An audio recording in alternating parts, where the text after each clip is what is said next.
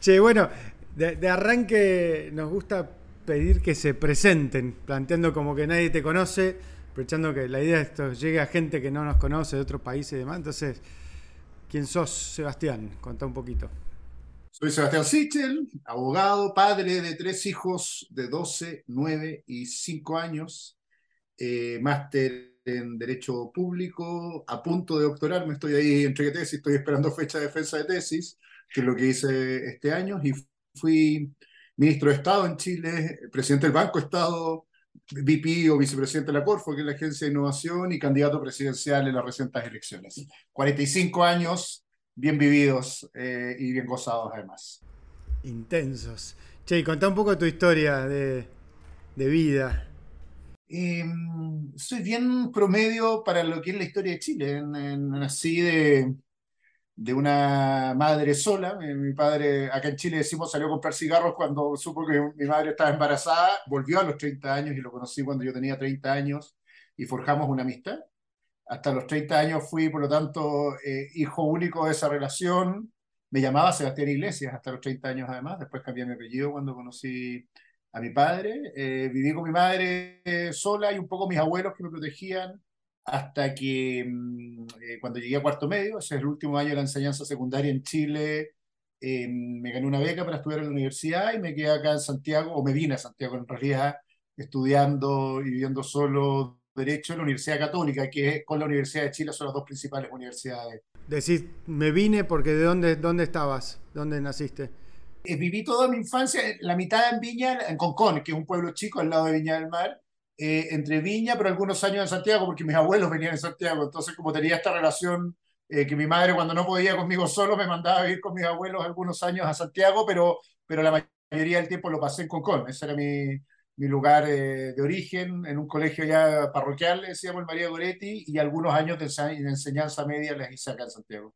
Estudié en la universidad, me casé a los 30 años, conocí a esta mujer maravillosa que es Bárbara, eh, que es periodista, eh, y desde ahí he mezclado mi vida privada mucho tiempo, ¿ah? mi, el desarrollo de mi vida profesional, he sido abogado, he sido profe de Derecho Constitucional, de Regulación Económica durante muchos años, em, he sido director de empresas, con mi vida pública, que, que más bien empezó muy fuerte en el gobierno de Sebastián Piñera, pero antes yo había trabajado en el gobierno de Michelle Bachelet 1 en el área económica, había sido coordinador de, de asesores de, del Ministerio de Economía, había trabajado en turismo, en la ley de turismo, siempre me, especialicé en leyes asociadas al área económica y trabajé tres años en el gobierno, pero de mi vida profesional eh, fueron tres años en el gobierno inicialmente, cuatro después con Sebastián Piñera y entre medio mucho sector privado y mucho vía privada. ¿Y cuándo, cuándo encontraste esa vocación pública? ¿Cuándo, ¿En qué momento empezó? ¿Te acordás un momento o fue siempre algo que estuvo ahí? No, me acuerdo mucho. Yo entré, con una beca en la Universidad Católica, que es bien parecida a la Universidad Católica de ustedes, que es una universidad bien de elite, eh, y en algún minuto era, éramos junto a 12 compañeros en Derecho los niños extraños. Era el primer año que se cursaba esta beca, y éramos los que veníamos de colegios públicos. Chile era una sociedad bastante elitizada, bueno, casi toda Latinoamérica lo es igual y veníamos de colegios públicos y nos organizamos un poco porque quedamos como fuera de los circuitos para pelear por los derechos de la beca, para pelear eh, eh, por, los circuitos de protección. Nosotros, varios de mis amigos, además, eh, les costaba mantenerse en Santiago. Empezó a organizarme ahí, de ahí, de ese mismo grupo empezamos a hacer voluntariado en la calle a los 18 años, con gente en situación de calle en Santiago. Después nos metimos a organizar unos trabajos voluntarios que empezaron muy pequeños y terminaron siendo los más grandes de la universidad y después organizamos, salí a la universidad y seguí organizando trabajos voluntarios en otras universidades, y en ese entusiasmo, gente del centro, en ese tiempo era la democracia cristiana, pero de centro eh, político en Chile me entusiasmaron em, eh, con meterme a candidato a la federación. Venía del mundo del voluntariado y fui candidato a la federación como independiente, pero cercano a estos mundos de centro, en ese mundo de que era la democracia cristiana en Chile. Y fui candidato y fui vinculando esta, esta vocación social, lo relacioné más a la política, pero me acuerdo mucho que fue en esta idea de organizarnos este grupo de becados cuando me di cuenta que no podía seguir ahí, eh, seguir peleando solo y que organicé un grupo, le pusimos un nombre y nos metimos muy fuerte en, en, tema universitario. Mira vos. Che, ¿y cuánto, cuánto sentís que, pues yo veía como en la campaña pasada además, que el tema de tu historia de vida fue un tema como muy presente para vos. ¿Cuánto sentís que fue un motor ¿Y cuánto fue también un, como una sanación o, no? Digamos, ¿cómo, cómo, lo viviste hablar del tema, visitar el tema? O sea, ¿cuál es tu relación con tu historia de vida en ese sentido? Primero lo político y después lo personal, pero fue bien extraño porque yo llegué a ser un ministro muy popular, fui el ministro mejor evaluado en el gobierno del presidente Piñera y por algunas presiones de los partidos me terminaron sacando, yo era independiente, pero nadie conocía mi historia personal hasta ese punto. Entonces cuando salgo del gobierno, eh, una periodista reportea parte mi historia. Básicamente yo me cambié de nombre, al cambiarte de nombre mi historia era bastante pública en los círculos privados, pero en el fondo era muy conocida porque un día tuve que decirle a la gente, oye, ¿se acuerdan de Sebastián Iglesias? Yo había sido candidato a diputado en ese minuto. Bueno, ahora se llama Sebastián Sichel y uno abre en, en los círculos privados, pero masivos, eh, tu vida, pero no se había contado mientras estuve en la Corfo, mientras asumí el ministerio. Y cuando salí del ministerio se hizo muy público. Y me pasaron dos cosas. Uno de sanación. Esto era como esa historia que uno le cuenta, como te digo, cuando vas a la fila del banco y dices, oye, me cambié de apellido y tenías que cambiar tu casa y cambiar tu certificado de matrimonio y cambiar el nombre de tu hijo a lo público, porque se transformó en algo atractivo y me preguntaban todo el día esto, pero la verdad, Marco, yo lo había sanado a los 30, ¿eh? cuando uno decide cambiarse el apellido porque conociste a tu padre, eh, que para mí fue una, algo bien importante, yo no tenía ni un cariño por el apellido Iglesias, porque además me lo había dado una persona que era muy mala en general con mi madre, como que ya había asumido la historia de conversarlo, pero en la campaña se transformó en un tema de campaña muy, muy relevante, cosa que no había sido mientras había ejercido los cargos públicos, ni en el banco, ni en el ministerio, ni en la vicepresidencia, y normalicé. Entendía que era parte, era parte de la campaña, que era, así como contaba, no tengo idea, que Gabriel Boric era de Punta Arenas y que sus papás eran de la ENAP, conmigo contaban esta historia, me daban muy duro, me dieron muy duro. Es muy raro que alguien liberal... ¿Por qué? porque me daban muy duro lo, el mundo de la izquierda, yo creo que, que no aceptaban en esta cosa como el patrimonio de la pobreza o el patrimonio social de la clase media que, que tiene esta izquierda latinoamericana media soberbia o, o superior moralmente, les no podían creer eh, que alguien de centro derecha o liberal, por la, cultura que yo vengo, eh, tuviera este origen. Entonces se dedicaron toda la campaña a desacreditarlo, cosa que no funcionaba porque la historia era más que real y encontraban más, pero, pero ninguneaban la historia de alguna forma eh, buscaron una, cosa increíble, apareció en un diario izquierda el, el, gallo, el padrastro que le había golpeado a mi mamá, que estaba denunciado por violencia intrafamiliar, y le dieron entrevistas. Entonces, más me enfrenté en el lado feo de esto, que era muy duro, porque mi historia personal, que, era, que para mí fue una historia como de sanación, se transformó en la campaña en una historia de honor. Y los minutos más duros de mi campaña no fueron los minutos políticos, fueron cuando apareció este gallo que estaba perseguido por violencia intrafamiliar, entrevistado en un diario izquierda, y los juventudes comunistas diciendo, vieron, mordió la mano que le dio de comer cuando era pobre, porque descubrieron que la historia era verdad, pero que había que, que, eh, reivindicar a un personaje que era violento, si era necesario. Y fue muy duro porque le golpeó a mi familia, uno en política nunca piensa hasta dónde llegan las olas de extensión, y, mi madre fue muy golpeada continuamente por cómo trataban de reflotar esta historia. Aparecen unas tías mías que de ese lado que nunca había visto en mi vida, hablando de que no, no me conocían, pero suponían. Entonces fue bien duro o dramático. Entonces, esta etapa de sanación inicial personal, enfrentada a la política o a la crudeza de esta izquierda que te trata de cancelar moralmente, fue muy duro porque me encontré teniendo que dar explicaciones sobre mi vida a un mundo de izquierda que decía que era, era real esta vida, pero que aún así yo entonces no podía ser de derecha porque eso era, acá en Chile se dice facho pobre, en el fondo, que, que si yo era pobre tenía que ser de izquierda y todo lo demás era moralmente reprochable y tenía que darle explicaciones por eso. Qué increíble. Y, y contame un toque cómo fue ese, ese encuentro con, con, tu padre biológico a los 30, si, si, si tenés ganas. No, fue, fue precioso, fue, fue bien impresionante. Yo me iba a casar eh, y tenía esta historia guardada, no se la había contado a nadie de mis amigos, es una historia que me da un poco de vergüenza, particularmente por los entornos en que estudié, en la católica, ya era abogado, entonces estas historias como que uno la guarda en un cajón, uno sabe que tu padre biológico está por ahí, pero nadie había contado mucho esto de mi vida a nadie, ni yo a mi polola, en ese tiempo que era polola novia, le decimos en Chile a la polola. Para, pausa ahí, eh, ¿nunca lo habías buscado? ¿Sabías dónde estaba? ¿Sabías quién era, pero nunca lo habías buscado o no sabías quién era? Sabía quién era, no tenía ni una foto, no había visto su cara, nada. Yo lo que sabía es que él no vivía en Santiago, vivía en la segunda ciudad más grande de Chile, que es Concepción, eh, pero no tenía idea de él, ni lo busqué, y también por orgullo de mi abuelo, que, que, asumió como papá, él me dijo una vez, cuando le pregunté a los 15, 16 años, le dijo, no, acá su papá soy yo, usted no tiene nada que saber, y sentí que se había jugado tanto por mí mi abuelo, que no que era una tradición buscarlo. mi abuelo se murió cuando yo tenía 24, y por lo tanto hasta ahí ni siquiera lo pensé.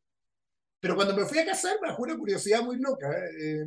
Estas historias siempre se cuentan como desde, yo digo, desde la grandeza que andaba buscando. No, no, yo andaba, yo quería saber cómo era biológicamente porque yo me di cuenta que yo me iba a casar y era, iba a ser papá. Entonces decía, ¿cómo será? ¿Será pelado? ¿Será chico? ¿Será guatón? No tenía fotos, no tenía... Y me pasaba una cosa como de reconocerte biológicamente en alguien. Esa era mi intención original. Y le conté a la Bárbara y le dije, mira, esta es la historia, me encantaría saber de dónde, dónde vengo, quién es mi familia.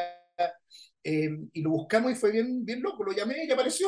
Pescó, un, un, auto y manejó rajado rapidísimo hacia Santiago y apareció y nos juntamos en una plaza, porque yo eh, como, como, orgulloso le dije, no, no, yo te paso a buscar en mi auto, nos juntamos en tal plaza y lo pasé a buscar, no lo conocía, empecé a mirar, apareció una persona igual a mí, físicamente muy parecido a mí. Wow, qué fuerte eso, ¿no? Haber sido. Sí, me trató de explicar y yo le dije, no necesito explicación, a los 30 años ando buscando más bien amigos y yo ya tengo mi vida bien resuelta, más la tenía. Eh, y, y, fue bien raro porque en el fondo yo esperaba que se fuera el encuentro, ratifiqué que no era pelado, que era mi preocupación, así como broma, pero que, no, que, que estaba bien, que no sabía más.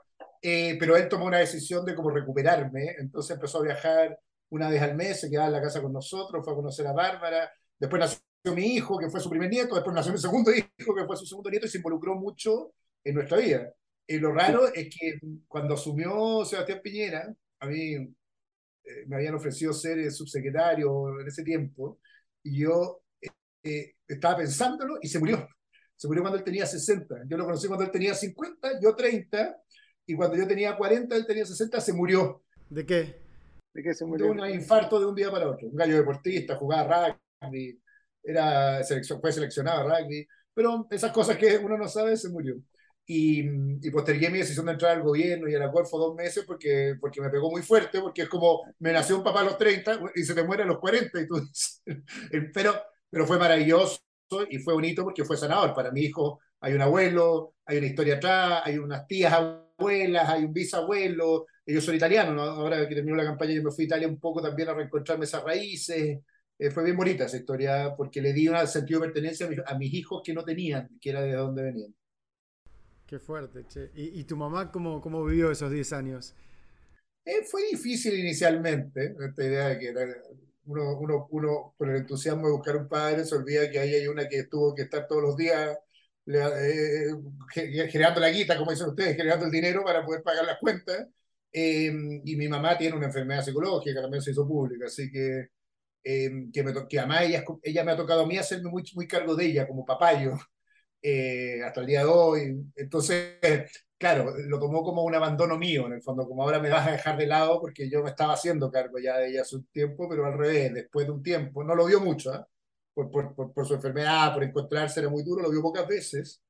¿Qué enfermedad tiene? Se llama borderline, que es bipolaridad, un poco un grado un poco más arriba, enfermedad borderline, entonces tiene no, tiene una discapacidad que, que, que, es bastante fuerte, bastante tratada, pero que dio muchos años sin tratar y por lo tanto eh, muy perdida, eh, hasta como hace 10 años que la encontramos más un psiquiatra y la logramos eh, pero yo, esta relación mía de hijo-hermano, hijo-padre, también en un momento sintió que yo la podía abandonar y al revés, ha sido, no, también me permitió perdonarla de muchas cosas, que cuando uno cuando es niño culpa muchas veces del abandono del padre a la madre sin tener ninguna razón, pero psicológicamente por qué la habrá dejado y también me permitió sanar muchas partes de la historia, dejar de endiosar al que se había ido, valorarla a ella lo que hizo, pasaron varias cosas sanadoras ahí.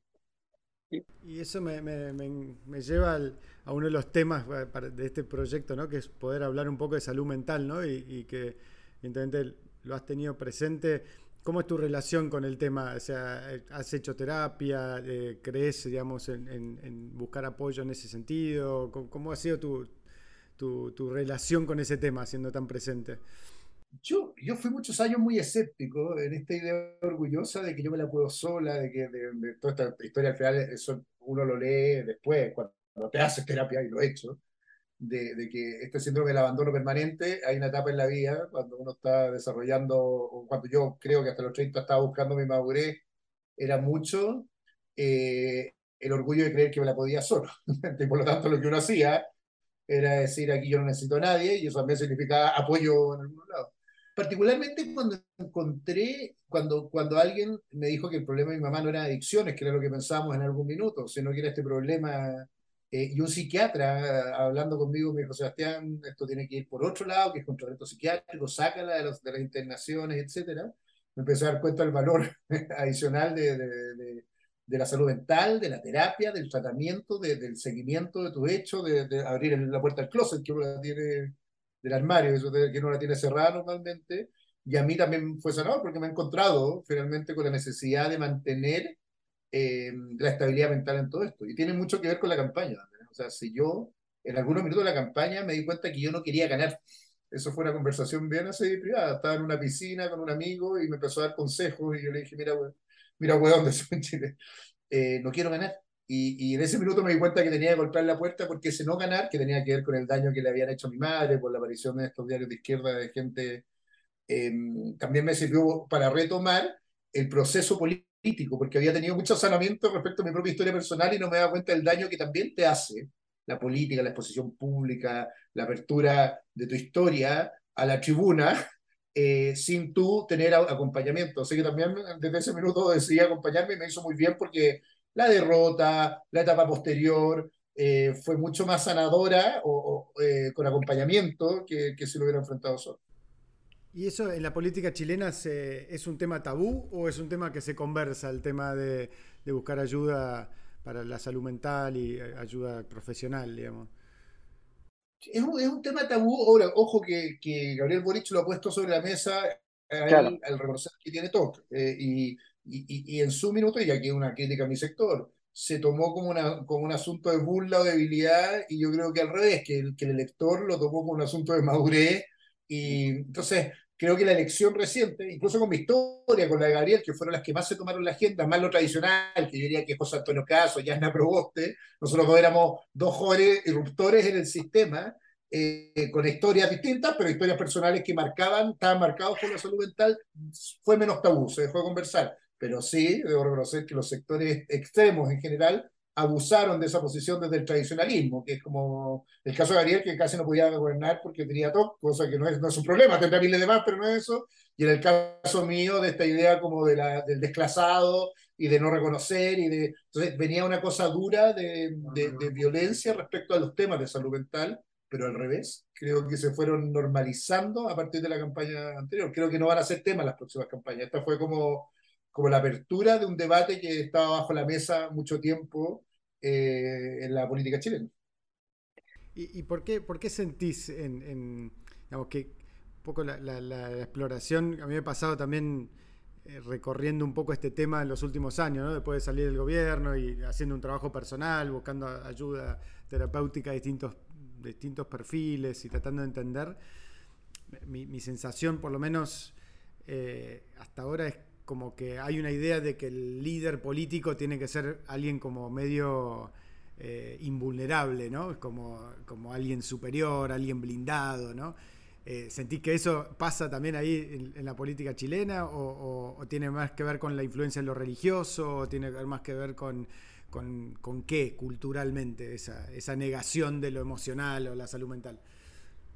Yo, como, un poco, yo soy apasionado por la historia, pero un poco de, yo creo que la idea de la infabilidad viene como del imperio romano, ¿eh? o sea, cuando, cuando, cuando entronan a Augusto como, como o a, más bien a Julio César, pero Augusto como, como más bien un semidios o un dios en la cultura romana, y a Lidia y, y, todo lo que viene después, empiezan de a poco a asumir que hay infabilidad, y por eso Calígula o Nerón terminan saliendo del trono o como a patadas, porque sentían que, que tenían fragilidad mental, más allá de otros problemas. Yo creo que en la, en la cultura occidental, esta idea del, del, líder o del liderazgo o del príncipe o el príncipe, eh, el que ejercía la autoritas, tiene algo de divinidad malentendida mm. eh, y que después la religión católica lo toma desde ahí, esta tradición de, de, de, este poder que te, que te delega Dios en el fondo para ejercerlo, y esa tradición la ha hecho muy mal porque deshumaniza a, a los políticos. Y hay algo que yo fui en crítico, y lo digo aquí directamente con el presidente Piñera, yo creo que, que su robotización tuvo mucho que ver con un acompañamiento de asesores que, le hacían entender que tenía que ser infalible, incluso en crisis, eh, que tenía que desconectarse de sus emociones, incluso en crisis. Eh, y creo que es al revés, creo que también hay un giro en el liderazgo en el mundo que tiene que ver con otras pulsiones, mal, mal, mal, mal llevadas, o sea, lo de Meloni, yo soy súper crítico de, esta, de este surgimiento de como una derecha extrema en el mundo, pero lo, lo de Santiago Pascal, lo de Bolsonaro y también de la extrema izquierda, es más bien el ejercicio de lo emocional en su máxima, en su máxima expresión. Lo de Trump, eh, que, que, que, es la, que, es, lo contrario de infabilidad, es la fabilidad total. Trump diciendo yo no pago impuestos, Bolsonaro va tratando a los gays, eh, eh, Giorgia Meloni relevando su posición de cristiana católica. Por Entonces, como nosotros, y aquí lo digo desde el punto más generacional político, no hemos sido capaces de validar nuestras propias emociones porque nos crearon como robots que en el fondo lo que teníamos que demostrar es que éramos gerentes eficaces. Eh, hemos, perdido, hemos perdido esa posición desde el mundo, desde mi mirada más de centro liberal o centro derecha liberal en, en el mundo, porque los extremos sí han dicho que son falibles y que son emocionales y sus emociones se ven a flor de piel. Eh, y nosotros fuimos criados en otra cultura, del gerente técnico, del especialista, del, del perfecto, un poco lo de Macri, un poco lo de Piñera, eh, un poco lo, lo de Duque, eh, que es exactamente, ¿no? yo algo dije en la campaña que me lo han rebotado harto en redes sociales, pero dije, me, me decían esto 24/7 y decía, mira, si yo no puedo ver a mi hijo en la mañana, eh, y no puedo leerle un cuento en la noche, probablemente voy a ser un pésimo presidente, porque ni siquiera voy a estar conectado con mis emociones más básicas. Lo demás es poesía electoral, pero eso es lo que yo siento cuando me levanto en la mañana. ¿Y, y, sentís que eso, eso en, tu, tu, trayectoria, vos marcás ese punto como de inflexión cuando fue ese, esa aparición? Eh, ¿Sentís que cuando fuiste ministro, mirando para atrás desde este lugar que estás hoy, ¿Sentís que te hubiese ayudado a tener una conexión mayor o sentís que lo pudiste mantener? Digamos, ¿qué, fue? Porque para mí también hay una hipótesis ahí interesante que es respecto al tema del impacto de la fama, ¿no? O sea, como estresante, si se quiere, o como donde realmente cambia todo de alguna manera, ¿no? La experiencia. ¿Vos lo viste así o, ya el poder de ser ministro, que no, pasar a todos, digamos, te mete en una burbuja difícil de manejar? No, a mí, lo, yo lo que, lo que creo, uno nunca sabe por qué le fue bien. Pienso que yo llegué por la ventana chica al gobierno y terminé de candidato a la coalición y siempre pregunté por qué. Esta es una pregunta y creo que fue exactamente porque nunca me desconecté de mis emociones. Entonces, cuando era ministro y estábamos en una crisis, yo iba con una pizarra y me daba cuenta que la gente no, no cobraba los bonos y trataba de explicar cómo acceder al bono. Y después, eh, cuando errores de nuestro gobierno. Declaramos una guerra a la movilización. Yo traté de decir, oiga, entiendo que para, gente, mucha gente el alza de precio el metro eh, puede ser un dolor que no llega a fin de mes. Creo que nunca me olvidé mucho de quién era cuando estuve en el cargo y hasta mi forma de ejercerlo. ¿eh? Cuando asumí el Banco de Estado se reían porque yo me iba a las colas, porque no le creía a los gerentes y me paraba en cada cola, solo, todas las mañanas, para escuchar por qué hacían la cola, la fila, para entrar. Entonces, eh, voy a decir la parte positiva, yo creo que parte de, de, mi éxito, no éxito político, pero mi relevancia política tiene que ver con esa forma de no dejar ser, de ser quien soy, incluso hablar como hablo. Ayer estaba en un matinal toda la mañana y se reían porque, porque sigo más o menos haciendo lo mismo, viviendo igual.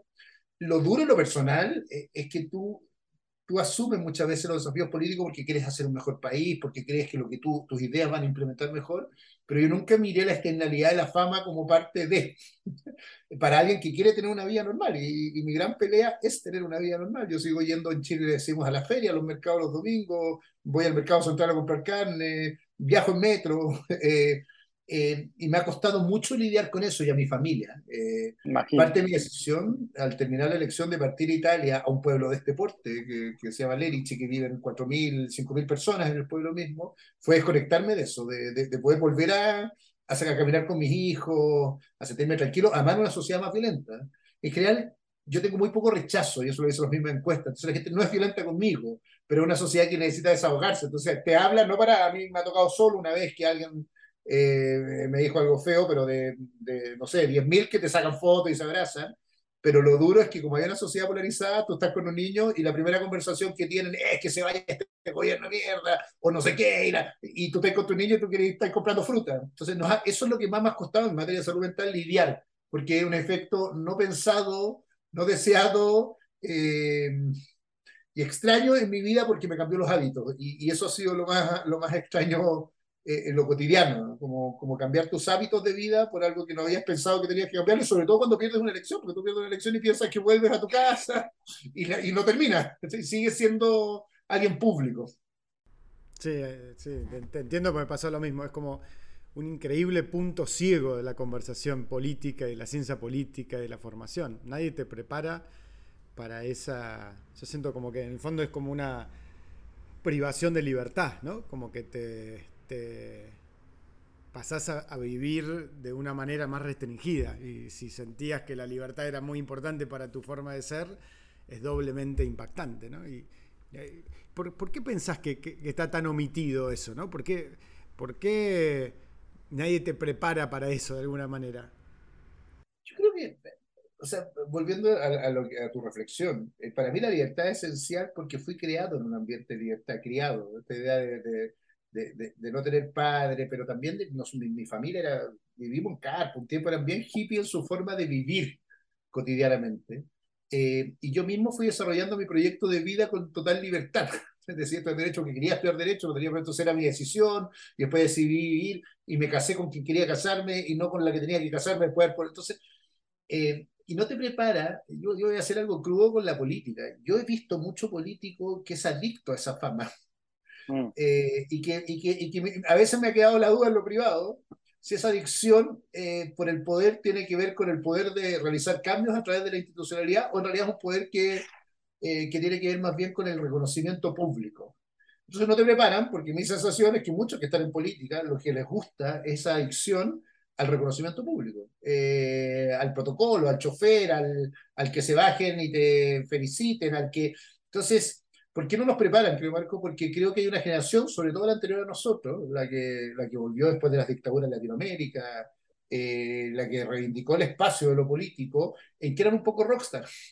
Mm. Entonces, yo, yo, yo, decía esto en clase, decía, pero eh, cuando la generación de los 70 se ponían fotos de Fidel o del Che Guevara o incluso de Margaret Thatcher y de Reagan, eh, incluso, y, después de Obama, el corbata de Obama, entonces ser político tenía algo de rockstar, y por lo tanto muchos entraron a la política por esta idea de que no eran buenos rockeros, a lo Miguel Mateo, ¿qué vas a hacer cuando sea grande? Presidente de la Nación, no estoy en rock and roll, porque no cantaban bien, porque no eran buenos actores, entonces la política era un camino también de reconocimiento público.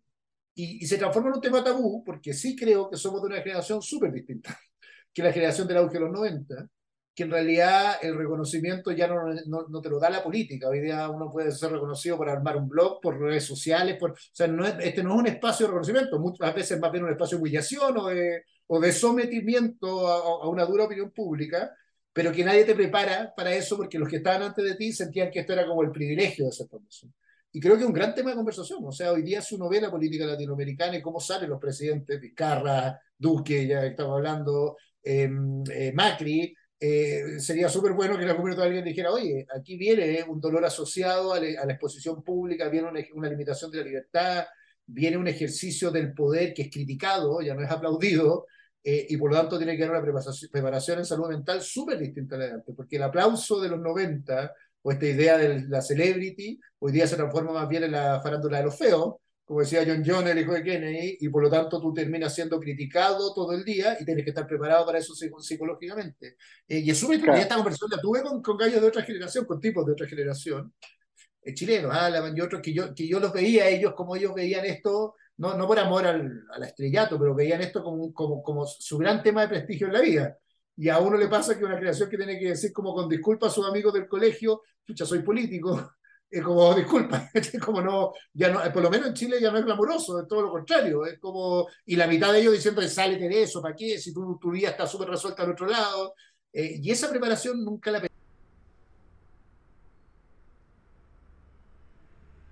Sí, totalmente. Sí, ahí siento como que, que 100% de acuerdo, pero que sin embargo, como que somos una generación transición también, porque siento como y nuestros casos lo, vivimos, eh, hoy eso lo vemos después de haberlo vivido de alguna manera, pero fuimos corriendo para allá de alguna manera, ¿no? O sea, hay un software que, estaba ahí adentro nuestro que, nos llevó a una zona, entre comillas, de peligro, personal, familiar, ¿no? No sé, eh, a mí por lo menos me pasó, me acuerdo con los cacerolazos, un día estábamos en el gobierno y nosotros vivíamos en un departamento Palermo y, había una protesta por la suba de tarifas. Y yo me acuerdo, mis chicos eran chicos y, me agarró una sensación como muy violenta de amenaza a ellos y de sensación de no poder protegerlos al mismo tiempo, de algo muy primitivo. ¿no? Eh, y como que yo siento que el haber tomado distancia hoy me permite ver con más claridad este software que la generación anterior nos legó, donde hay algo de narcisismo, hay algo de poca conciencia detrás de por, qué está yendo detrás de eso, ¿no? Eh, que no invalida la herramienta, pero sí que requiere otra conciencia, ¿no? Ahí me acuerdo de una conversación eh, en este, esta idea del software, de un viejo político que, en algún minuto, no ahora, pero cuando fui candidato a diputado, yo recién casado, la Bárbara siempre ha sido reacia a la exposición pública, en general, mi mujer porque es periodista, porque lo tuvo, en algún minuto ella, y, tomó la decisión de no serlo públicamente, y ahora se ve arrastrada por mí a algo que nunca fue bien consultada, porque uno ve esto tramposo, como que uno se va moviendo. y la misma también. Sí, te va a pasar lo mismo, nos pasa a todos, que como que te va siguiendo y dices, bueno, la que me metiste. Total, Luciana es periodista también y le pasa lo mismo. Le pasa lo mismo. Eh, y me acuerdo que, que, cuando fui candidato a diputado hace muchos años, eh, hablando de este viejo político, dijo, bueno, si no te acompaña, sepárate, Chile lo vale. Esa fue la reflexión que me hizo. Y yo después de, volver a hablar con ella callado, nunca se lo conté, se lo conté ahora para la elección presidencial, me di cuenta de cómo funcionaba ese software, porque en ese minuto me lo cuestioné, nunca pensé separarme, pero dije, capaz que el sacrificio de la vida personal y humana, esto es un apostolado, etcétera, y al final es un software malo, pues, dañado, porque es narciso, o sea, al final Chile no lo vale, uno o sea, no lo vale ni el sacrificio de mi familia, ni yo soy tan importante para Chile al final del día. Y creerte esa historia solo te transforma en una especie de monstruo con poder, porque si crees que eres imprescindible, el sistema se cae a pedazos. Pero nos legaron ese software y uno entró un poco seducido por, ese, por esa especie de, de farol que te decía, el país no se salva si no estás tú que es un viejo mensaje que lo que te está diciendo en el fondo es ámate a ti mismo, porque y hay algo ahí que uno no reflexiona bien si no es acompañado. Esta, conclusión nos llega después de, de, mucha terapia, de mucha conversación de cómo tratar con esto, que este farol que te hace creer que, que, la gran atracción es que el país no se salva si no estás tú, cuando en realidad lo que está salvándote es a ti mismo o tu sensación narcisa de, de, de satisfacerte. Eh, y obviamente tú puedes ser una pieza muy importante para sonar, pero, pero no eres imprescindible y en la medida que entiendes eso, le das valor también a lo propio porque eres imprescindible en la medida que, que, que, psicológicamente estás bien, que amas a tu espacio, que tienes amigos, que te puedes tomar una cerveza al final del día, prender la parrilla, que puedes correr con tus niños, porque si no, eres un monstruo adicto a la, al otro espacio. Y creo que eso no se conversa. Eh, esta primera vez que lo converso, he hecho con alguien en política, eh, después, porque no se conversa, nunca está en el espacio de la conversación, porque es una sensación de fragilidad que no se debe transmitir. Sí, aparte te, agrego ese, el, mito, digamos, de que el buen político es el que se muere joven y pobre, ¿no? O sea, eh, el que se sacrifica por los demás y, que, anula toda posibilidad de aprendizaje en el fondo, porque si todos nos morimos jóvenes es como que no hay ninguna posibilidad de crecer. Hay un, hay un par de, podcasts súper interesantes en eso, el de Tim Ferris, por ejemplo, o el Diary of a CEO también, y que, que, los dos son muy interesantes, uno es británico y uno es americano. Y, y, los dos fueron entrevistando gente por el tema del éxito, ¿no? Y a medida que avanzaron, entrevistando millonarios, creadores de empresas, artistas famosos, todos, todos llegaron a la misma conclusión de, pará, no importa si tienen billones de dólares, no importa si son ultra exitosos, no importa, no están felices, porque hay algo que es, que es falso en lo que están buscando, ¿no? Hay algo adictivo y, hay un, en, una, en uno de esos podcasts de Tim Ferris hay una conversación con un psicólogo húngaro, Bujé, creo que no, después lo, ponemos ahí, eh, que el tipo va más allá y, también Tito Lederman, que, que, trabajó, trabajé mucho con él acá en Argentina, plantea como más fuerte, como que la búsqueda de ese poder, de la fama o de la plata o lo que sea, es exclusivamente motorizado por un trauma sin resolver, O sea, es una lógica adictiva y que justamente el desafío es cómo te desprendes de eso para poder hacer un liderazgo más sano, ¿no? Y creo que la generación que está abajo nuestro, eso lo percibe de otra manera, de alguna manera, ¿no? está hoy pasando, y también pasa en el deporte, pasa en el mundo artístico, cada vez más gente diciendo, pará, pará, pará, este mundo así no va, o sea, yo me estoy volviendo loco, ¿no? Eh, la deshumanización no nos lleva a ningún lado. eh, al resto de los seres humanos para satisfacer esa felicidad, porque al final tienes que seguir escalando y alguien muere en el camino. Y me pasa algo al revés, Marco. Yo, yo en general, mi gran reflexión después de todo lo que pasé es que yo soy profundamente feliz. que, eh, y lo digo así, amo a mi familia, amo mi casa, amo a mis amigos, eh, me gusta, a mí me encanta meterme a sacar mariscos en el mar, y me gusta lo que vivo cotidianamente. Y también quizás por eso siempre cuando me preguntabas por qué llegué a la política, siempre lo mío ha sido medio accidental, eh, eh, ha sido muy gracioso porque esto es como, estoy arrancándome toda la vida y la política como que me chupa de nuevo. Eso, esa es la reflexión de la Bárbara conmigo. Me dice, Sebastián, si te fuiste hace 10 años y armaste un, un, proyecto editorial que se llama El Dinamo, que es un medio electrónico acá en, Chile bien relevante, y decidiste que no iba a volver y, y, te metiste en la academia y de repente Villera te llamó y volviste. ¿Hay algo?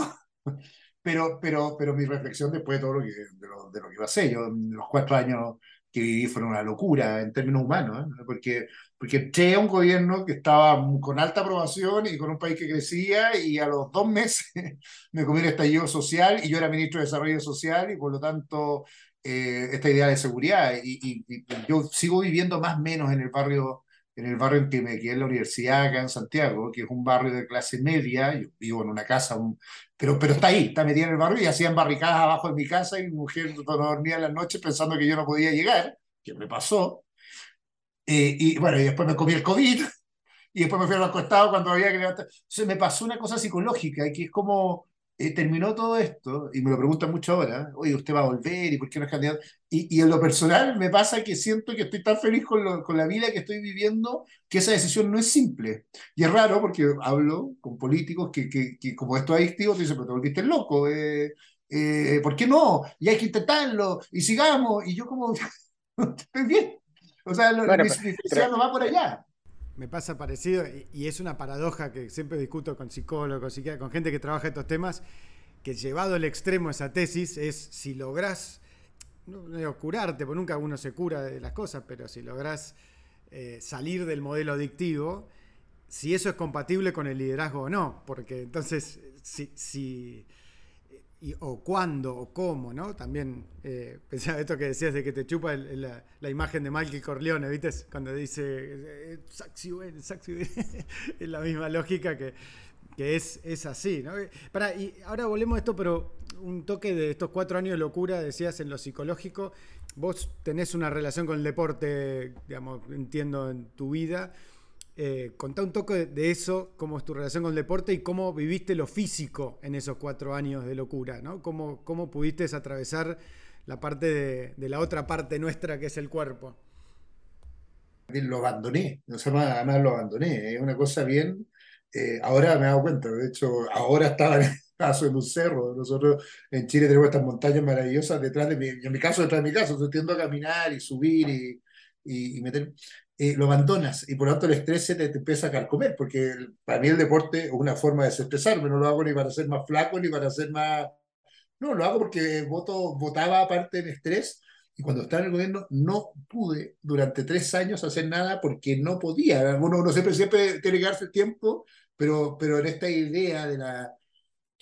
Eh, yo no sé si ha sido visto afuera, pero yo creo que el 12 de noviembre casi perdemos la democracia del 2019, realmente. Eh, si no fuera por el acuerdo político que, que, nos dio la salida constitucional, Chile habría tenido una, una erupción popular, no ni siquiera un golpe de Estado, una erupción popular que no sabíamos dónde habríamos terminado. Entonces, cuando ahora veo en perspectiva que yo estaba sentado ahí, en perspectiva, pero que yo estaba sentado ahí en la moneda, el Ministerio de Desarrollo Social está en la moneda al lado del presidente, además físicamente, eh, y miraba por la ventana, eh, me doy cuenta de cómo me chupó mi vida en el sentido de que, obvio, ahí sí no es que yo fuera imprescindible, me tocó estar en un lugar que esto es como eh, en que había que defender la república, en el sentido republicano de la palabra, no defender a Piñera, sino defender la república, buscar acuerdos, construir puentes, tratar de comunicarse con la opinión pública. Eh, y dejé de lado votado todo lo que tuvo que ver finalmente con mi propia vida. Eh, una dimensión en lo físico, muchas veces en la familia, eh, porque lo, yo me tocó la, la mala suerte. Esto como, no, no, no, sé, es como la gente que está en el tsunami eh, y, y, le tocó la ola encima y, no iba a reflexionar respecto a por qué tenía que correr para arrancarse. Creo que me pasó algo así.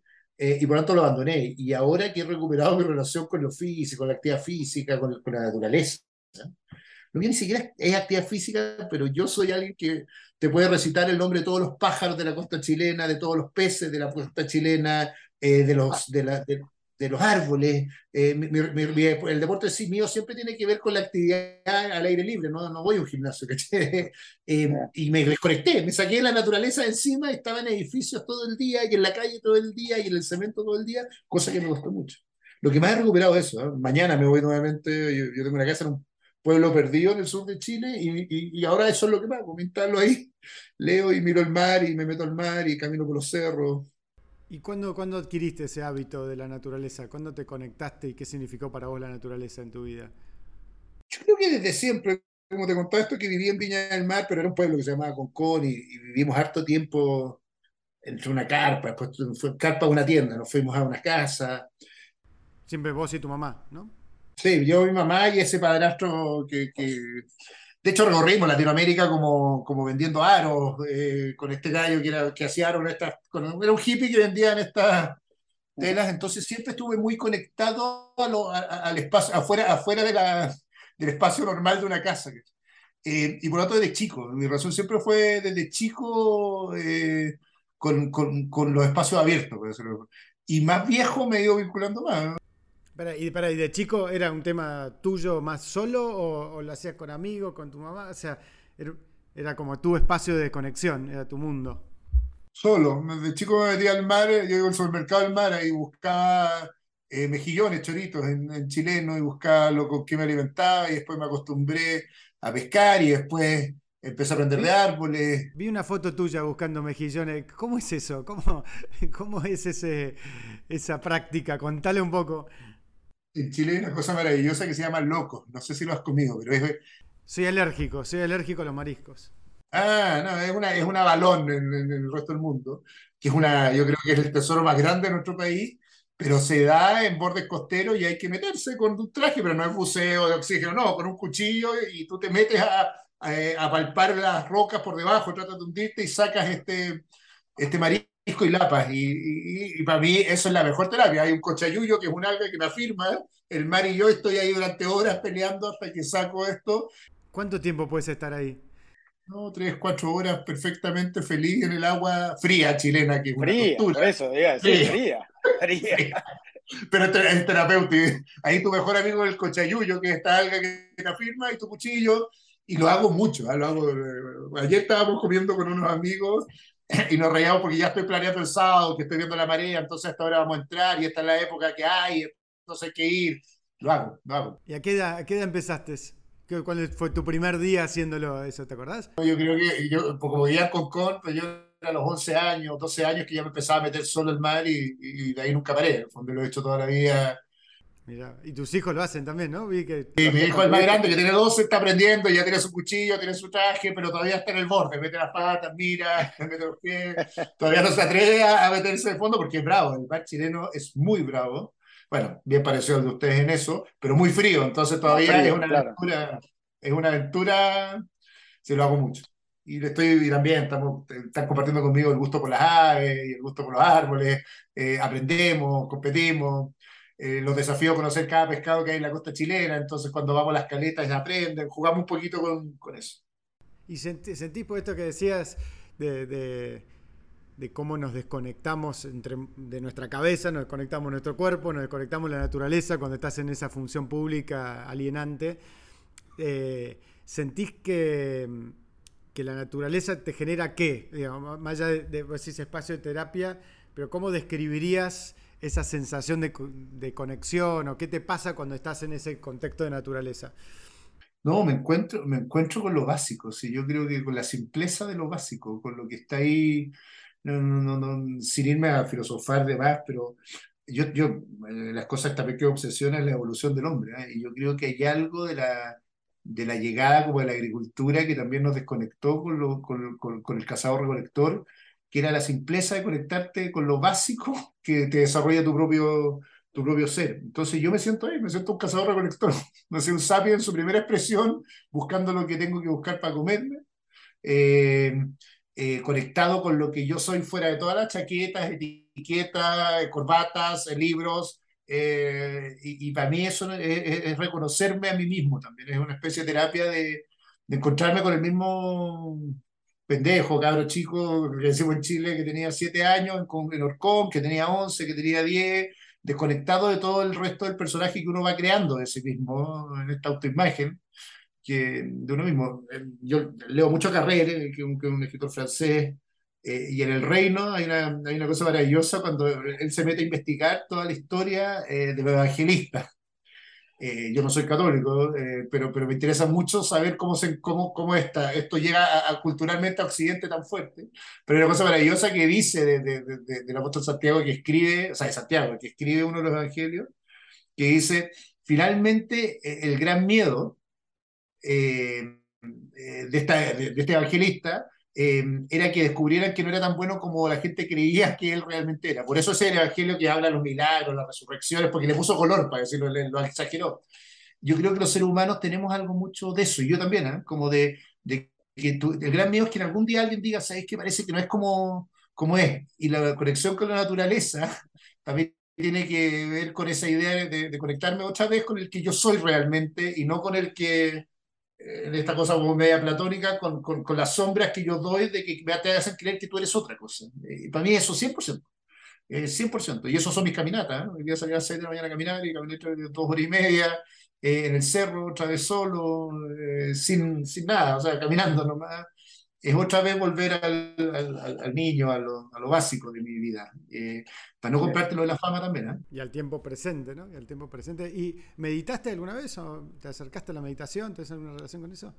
Estoy, estoy, estoy, estoy en ese proceso ahora, ahora justo, cuando, cuando me fui a Italia, eh, alguien que se sumó a la campaña, un cabrón muy choro, que, que, que profe de meditación, y, está muy metido, me fue a ver a Italia, un, un niño de 26 años, eh, que andaba en un proceso de meditación con, con, con unos gurús en, en, Suiza y nos empezó a enseñar con la Bárbara a, meditar y ejercicios de respiración y él está muy metido en la respiración además. Así que estamos justo ahora en el regreso a Chile, yo volví hace un mes y medio, como conectándonos con la meditación, pero, pero experiencia iniciática. Eh, buenísimo. Ya que estamos hablando de, de, de, de Carrer y el. Limonov, eh, otro libro de Carrer, también habla, Limonov es un líder loco, medio anarquista ruso, pero me acuerdo siempre que, que Limonov eh, decía eh, que recomendaba a todos los seres humanos que aprendieran a meditar, y me acordaba mucho de esta historia ahora, después de la salida de lo que vimos, así que estamos en eso, los dos, la verdad y yo. Está bueno, y eso sí, a mí me pasó lo mismo también hace un par de años, encontré una sabia que va a ser parte de, de, del podcast, Lorena Jovens, que es neuróloga y un poco entrenadora mental, eh, enseñ enseñándome todo el tema de la meditación y me resonó mucho una cosa que decía Arari, que en el último libro, viste, que dice al final, hay dos escalas que hay que trabajar, la personal, meditando, y la global, y en el medio todo lo demás está en discusión, ¿no? y, creo que sí, está bueno, y, es como esto que decías, en el fondo, eh, todos todo aquellos rituales que nos conectan con el tiempo presente son formas de meditación que tenemos adentro, ¿no? Eh, y, pero ¿Hace cuánto? Hace. Y mira, yo, empecé hace. Mm, tres años. No, hace, hace tres años empecé a explorarlo, pero hace un año estoy trabajando con Lorena. Eh, todas las semanas. Es un proceso como de terapia de la compasión, lo llama. Bueno, después te paso el podcast, lo paso a todos los que están escuchando, de ella explicando un poco cómo trabaja. Y, me ha sido súper importante porque ella, además de, de enseñarte las técnicas, te explica qué pasa con tu cuerpo de alguna manera, ¿no? Y, cómo es el proceso de tu cerebro, por qué tu cerebro lo necesita, y complementado también con otras cosas como terapia postural, con otro Nacho Monti, otro gran maestro que me encontré, que, te enseña también cómo entender lo corporal y cómo integrarnos. En el fondo, al final del día, todo esto que, que vos describís, que vivimos en una forma un poco extrema eh, con la fama, es una gran disociación ¿no? de lo que somos y de dónde venimos y, y, y eso genera una, una, una, dificultad de conexión muy grande con nosotros mismos y con los demás. ¿no? Entonces ha sido una búsqueda súper interesante y eh, también creo que la cosa cerebral y ansiosa de todo, por lo menos a mí me, me ha ayudado mucho el aprender a, a usar la respiración para tomar conciencia. Pero es un camino, ¿no? Es un camino largo, pero lindo. No, nosotros estamos en la etapa inicial, así como perdiendo la virginidad con, con, con, con, esto. No porque como que nunca nos habíamos chocado, como que, como que nos encontramos con, con, con, con, Diego, con, esta persona que en Italia nos dijo, ¿sabéis qué, Sebastián? Yo creo que a ustedes les falta esto y como que fue a abrir una ventana que estamos aprendiendo a, vivirla. Y me imagino también es medio tabú en, en, la cultura política chilena, ¿no? Que, imagino. En eh, la iglesia lo, lo, castigaba hace un par de décadas atrás, ¿no? Como algo... Por más que en realidad yo, me, formé en casa católica y, por más que hoy no, no, practico, tiene mucho que ver con la, con la oración, digamos, con la cultura de la oración. No es tan lejano, digamos. Pasa que en una te conectas más con vos mismo, en otra te conectas supuestamente o, te conectas desde otro lugar, digamos, ¿no? Bueno, que, es que la, la, religión católica nace como la competencia del zoroastrismo, que, que básicamente la, todo este proceso espiritual conectado con la mente. Al final aquí lo que te hace, como me dijo alguna vez cura en Chile me dijo, esto, esto que usted habla no es, no es metafísico, no, no, no, esta cosa hippie, no, es, es concreto, usted tiene que rezar. Y claro, la cultura católica transformó esto en, proceso, pero la reflexión se conecta también con la espiritualidad de donde viene la oración, comparto eso. Pero hay algo que tenemos que recuperar, porque es la conexión completa. Totalmente. Y en eso, hablando de la conexión, que algo lo, vimos, ¿no? Este, esta idea del avatar de uno, de la fama, el personaje público, ¿Cómo manejabas el tema, cómo, cómo te pegó el tema de las, lo que llaman el FOPO, ¿no? el, Fear of Other People's Opinion, el, lo que dicen de vos, digamos, en tu celular concreto? Vos mirabas tus redes sociales, mirabas lo que decían los haters, mirabas lo que decían las críticas, pudiste tomar distancia, tuviste etapas. ¿Cómo fue ese capítulo para vos? No, así, súper honesto, fui, fui sano en eso, apagué las redes sociales, las apagué literalmente. Saqué mi teléfono, todo. ¿Cuándo eso? ¿En qué momento de tu carrera? ¿Desde el principio o...? Cuando decidí, no, cuando era ministro, en, la mitad del ministerio, cuando empezó la crisis social, me di cuenta de la revolución de los haters, en el fondo, y que nublaba entonces, ya está la idea de la selección adversa, una, eh, eh, de economía del comportamiento. En selección adversa uno tiende a quedarse con el comentario malo y te marca todo lo que vas a opinar el resto del día. Y me di cuenta en televisión un día, como reflexión personal, que yo estaba más dedicado en una entrevista a responderle al hater que me había dicho algo negativo que al que estaba esperando la política social del gobierno. Y como, y cuando me di cuenta, en mi eh, dije, dije, voy a apagar. Y apagué. Y apagué literalmente hasta el día de hoy. ¿eh? O sea, Twitter nunca más lo he visto en mi vida. Y, y si sale algo publicado en Twitter mío, porque la periodista que trabajaba conmigo lo sube ella, pues, y lo he dicho públicamente, además, porque son, yo subo solo, sube solo las noticias de algo que dije, pero no lo apagué hace mucho tiempo, yo creo dos años y medio que no veo Twitter, no lo veo de verdad. ¿Y, antes de eso? ¿Lo veías mucho? ¿Lo, lo usabas mucho? Antes de eso lo veía harto,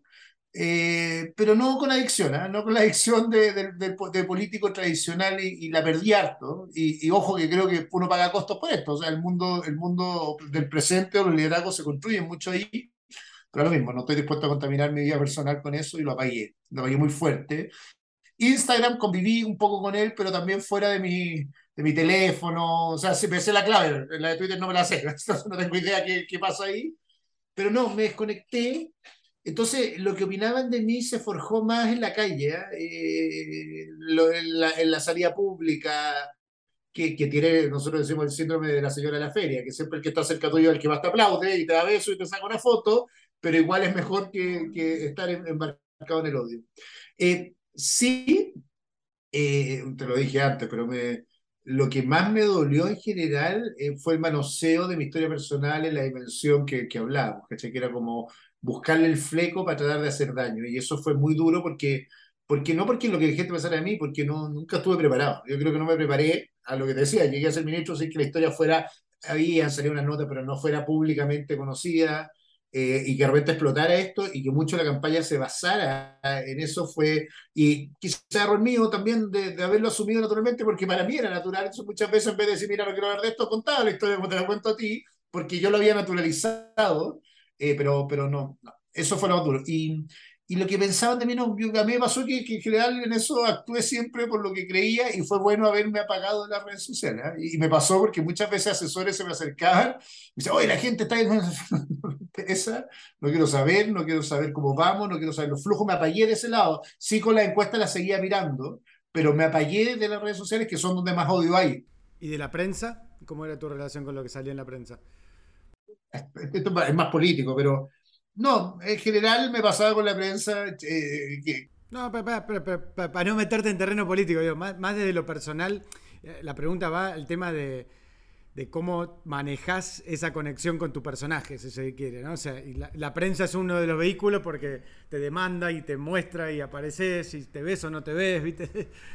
No, no, si, lo que tengo que decir político es que la prensa me agotaba porque, porque, porque la, la farándula de los feos, otra vez lo John John. Al final estáis todo el día discutiendo lo que la gente de tus propios lados, los que querían ser tus amigos, dice mal de ti porque quieren tener prensa. Eh, nosotros tenemos elecciones parlamentarias junto a la presidencial, entonces mi relación personal era un agote, porque tú estás en, una, en un dilema permanente de estar enfrentando la crítica no de la prensa, sino del, del adversario, o particularmente del de tu sector, y por lo tanto estaba ahí respondiendo algo que a mí me tiene obsesionada. Yo, yo, yo creo que uno tiene que volver a comunicarse con la persona que, que está ahí parada y que quiere algo de ti, y al final mi relación con la prensa chilena, al menos la política, era que estaba todo el día respondiéndole a un periodista que quería hacer opinión, a, a otro político que quería que lo escuchara, y por lo tanto empecé a forjar también una relación, una imagen de mí, que era más bien un peleador con eso, por no saber manejarlo, que yo no tenía como idea cómo manejarlo, entonces aparecía un senador de la UDI que decía no sé qué, y yo terminaba picándome y todo.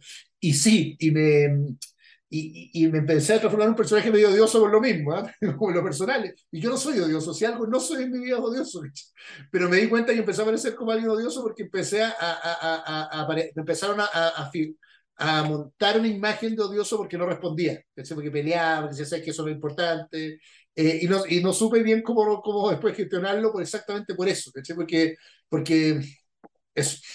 Y, y, antes de, de, esa etapa tenías una buena relación con la prensa, o sea, te trataban bien y tenían, claro, porque es algo, es algo medio común de todas las charlas, esto y que también me pasó a mí, ¿no? Como que hay una etapa en la que vos estás en una relación más armónica, la cosa fluye, y hay un momento de tensión en la que por ahí vuela todo por el aire, porque entras como en, el modo defensivo por ahí, ¿no? Sí, sí, sí. Sí, sí. y yo estoy pegado con la cosa de los farándulas, los feos, pero sé que lo he dicho varias veces, pero, pero yo creo que también se farandulizó la política, en el sentido despectivo de la palabra farándula. La, la, y por lo tanto, la relación con la prensa es compleja porque en un minuto no, no piensa, uno, mi juicio, lo que es importante, que puede ser lo que uno siente, piensa, dice, no es lo importante, es cómo puedes tú elegir el adversario correcto. Y claro, y esta relación humana pasa de, yo, yo era como la, en un minuto era, en el buen sentido de la palabra, pero era como la Virgen María, este ministro que lo sacaron los partidos, que lo sacaron de, del gobierno eh, cuando era el mejor evaluado, a ser un candidato de continuidad de alguien que tenía muy baja relación. Y tanto cambió mi relación en lo personal con, con los medios porque dejaron de juzgarme por lo que yo hacía y jugar, y también es parte de las reglas, pero pero en lo psicológico es, como, es como que estás pololeando con alguien, de nuevo con alguien, y de repente te cambia la relación porque te empieza a mirar de manera distinta. Entonces uno dice, bueno, ¿qué pasó? ¿Qué pasó acá? Tampoco quiero que me traten como un santo, pero, pero antes discutíamos de lo que yo hacía y hoy día discutimos de lo que dicen los otros que uno hace. Entonces hay algo raro ahí.